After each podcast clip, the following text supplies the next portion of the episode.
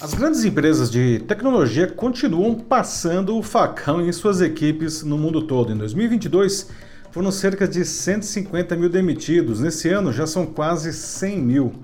A maior parte dos cortes está associada a uma adequação dos times uh, depois aí de grandes contratações na pandemia e pela crise nos Estados Unidos, não. Mas especialistas indicam que podemos estar observando mudanças profissionais patrocinadas pela inteligência artificial em ascensão.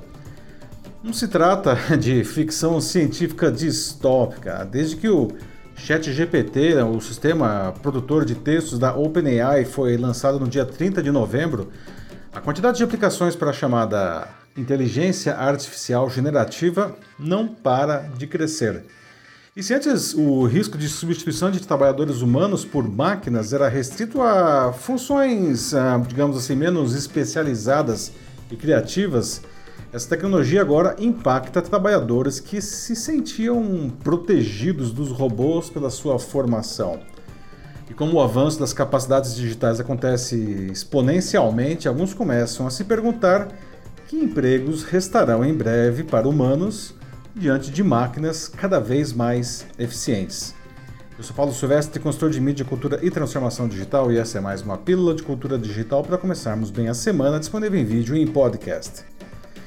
Na semana passada, a Amazon anunciou o corte de 9 mil funcionários no mundo, totalizando 27 mil vagas a menos desde novembro. Uma semana antes, a Meta, que é dona do Facebook, disse que demitirá outros 10 mil profissionais e congelará 5 mil contratações, somados aos 11 mil funcionários demitidos globalmente há hum, três meses mais ou menos. Né? Vejam só, não? um estudo divulgado no final de janeiro e feito sobre os cortes de 2022 indicou que, surpreendentemente, a maior parte dos demitidos foi de funções ligadas a recursos humanos, 27,8% do total. E não a tecnologia, como a gente poderia imaginar, não, mas que veio logo na sequência, com 22,1%. Uh, segundo a consultoria 365 Data Science, responsável pela pesquisa, isso se explica em parte por essas empresas estarem necessitando menos né, de RH, mas também porque grande parte do processo de recrutamento e até de demissão passou a ser automatizado pela inteligência artificial. Coincidência ou não, algumas das que mais demitiram estão realizando investimentos massivos no tema. A Microsoft, que, que cortou 10 mil funcionários no final de 2022, anunciou no mesmo tempo um investimento estimado em 10 bilhões de dólares na OpenAI. A Alphabet, controlador do Google, que mandou para casa 12 mil pessoas, lançou na semana passada o Bard, seu, seu sistema aí que é concorrente do Chat GPT. Outro estudo realizado por pesquisadores da Universidade da Pensilvânia, nos Estados Unidos, e da própria OpenAI, ah, concluiu que 80% dos trabalhadores americanos, 80%, podem ter pelo menos 10% de suas tarefas afetadas por essa tecnologia com 19% deles tendo que encarar metade do que fazem sendo tomado pela máquina. A influência abrange todos os níveis salariais, mas vejam só, durma com um barulho desse, com os empregos de renda mais alta sendo mais afetados. Conversei sobre isso com a consultora de carreira Tiziana Arnaud, e ela me disse que o importante é não entrar em estado de negação quanto ao avanço da tecnologia e estar aberto ao aprendizado contínuo através, seja da empresa não, ou por conta própria. Isso está em linha com os pesquisadores da 365 Data Science, que afirmam ser essencial possuir a capacidade de se adaptar e se manter atualizado com as mais recentes inovações tecnológicas. Eu conversei também com a Karen Canaan, que é sócia da École Carandu, ou simplesmente Escola 42 aqui no Brasil, uma escola francesa de tecnologia que forma profissionais a partir de projetos em que eles necessariamente precisam colaborar uns com os outros. E ela disse que hoje o indivíduo deve ser verdadeiramente protagonista da sua própria aprendizagem. Segundo ela, deve ser uma formação que estimule que ele busque aprender a aprender. Isso é muito legal. Não? Aprender a aprender, a colaborar, a ter empatia, a pensar de forma crítica, a ter criatividade e raciocínio lógico.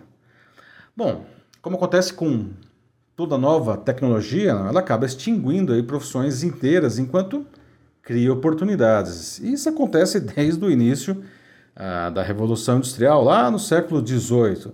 A diferença é que em mundos digitais o tempo para que as pessoas se adaptem, se adaptem é muito menor. O que se agrava porque os novos ofícios, digamos assim, exigem habilidades básicas que a maioria da população não tem. Como disse no sábado ao Estadão o economista José Pastore, a destruição de empregos é rápida e visível, a criação é lenta e invisível. E para ele isso traz impactos sociais imediatos, né? apavora todo mundo. O mesmo Estadão trouxe uma reportagem sobre novas profissões ligadas à inteligência artificial cujos salários chegam a 20 mil reais por mês aqui no Brasil. Apesar de a maioria estar, é, de alguma maneira, associada à área de TI, é importante observar que a adoção de inteligência artificial necessita de equipes multidisciplinares, até mesmo para treinar as plataformas em tarefas das, dos mais diversos setores da economia. Além disso, algum domínio da tecnologia vem se tornando essencial em todas as carreiras. Isso aparece na origem dos estudantes da 42, por coincidência, no cujo curso equivale aí a uma formação em engenharia de software. E veja só, a maioria deles não vem da área de tecnologia e trazem na sua bagagem carreiras tão distintas quanto, por exemplo, publicitários, cozinheiros, médicos e até cabeleireiros. E todos podem adquirir as novas habilidades de TI. Para Karen, é preciso conhecer os seus limites, os seus valores, né? o que, que você gosta, o que, que você sabe, o que, que você quer fazer para levar uma vida que seja relevante, antes de tudo, tá? para si mesmo. Isso é algo que a inteligência artificial não consegue fazer. Para ela, um indivíduo criativo, capaz de imaginar, raciocinar, consegue se adaptar a qualquer movimento. Em outras palavras, ninguém está hum, seguro Mas também não precisa se desesperar. A Tiziana disse também que a inteligência artificial fomenta a importância de uma vida voltada ao aprendizado. Temos que estar sempre atentos às tendências com implicações em nosso trabalho, aprendendo o que há de novo. Muitas pessoas podem estar dizendo, ah, falar é fácil, né? E, bom, eu não, não as julgaria por isso de maneira nenhuma.